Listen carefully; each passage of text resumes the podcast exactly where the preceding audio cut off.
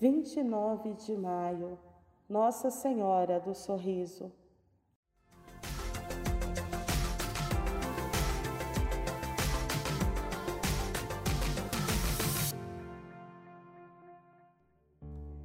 Nossa Senhora do Sorriso foi o nome dado por Santa Teresinha do Menino Jesus a Nossa Senhora das Vitórias, quando ela foi curada de uma grave enfermidade pelo sorriso que Nossa Senhora lhe deu. Santa Teresinha disse: Não eram meus desejos que poderiam produzir um milagre, e para minha cura se fazia necessário um milagre. Foi Nossa Senhora das Vitórias que o fez. Quando era pequena, Santa Teresinha perdeu sua mãe. Sua irmã mais velha, Paulina, passou a cuidar dela e da família. Passado algum tempo, Paulina entrou para o Carmelo. Teresinha, já muito triste com a morte da mãe, fica doente com a separação da irmã. Uma depressão muito forte se abateu sobre ela e nenhum médico conseguia descobrir qual era a sua doença. Ela ficou de cama, sofrendo muito, com apenas 14 anos de idade. Paulina, sabendo da doença, intensificou as orações a Nossa Senhora, junto com as irmãs do Carmelo. O pai de Teresinha, muito devoto de Nossa Senhora das Vitórias, mandou rezar uma novena de missas em sua intenção e colocou ao lado de sua cama a imagem de Nossa Senhora. E todos da família começaram a rezar para a menina doente.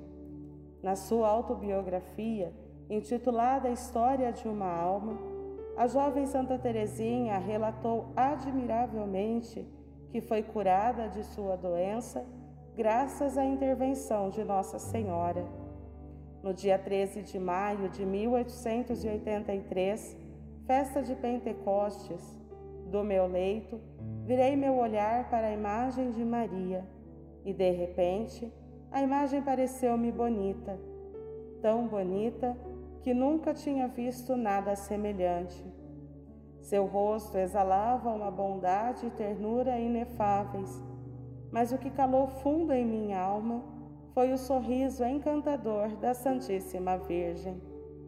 Todas as minhas penas se foram naquele momento e lágrimas escorreram de meus olhos, de pura alegria. Pensei, a Santíssima Virgem sorriu para mim. Foi por causa das orações que eu tive a graça do sorriso da Rainha do Céu. Santa Teresinha, intuitivamente, passou a chamar a imagem de Virgem do Sorriso. Por isso, a devoção iniciou-se em sua própria casa, junto dos membros de sua família. Depois disso, claro, ela levou esta linda devoção para o Carmelo da cidade de Lisieux. Lá, a jovem santa entrou com 15 anos, depois que o Papa Leão XIII deu autorização especial. Após a morte de Santa Teresinha, a devoção continuou, continuou a ser divulgada por todos os conventos, carmelitas e também fora dos conventos por todo o mundo. Por isso, a devoção iniciou-se em sua própria casa, junto dos membros de sua família. Depois disso, claro, ela levou esta linda devoção para o Carmelo da cidade de Lisieux. Lá, a jovem santa entrou com 15 anos depois que o Papa Leão XIII deu autorização especial. Após a morte de Santa Teresinha, a devoção começou a ser divulgada por todos os conventos carmelitas e também fora dos conventos por todo o mundo.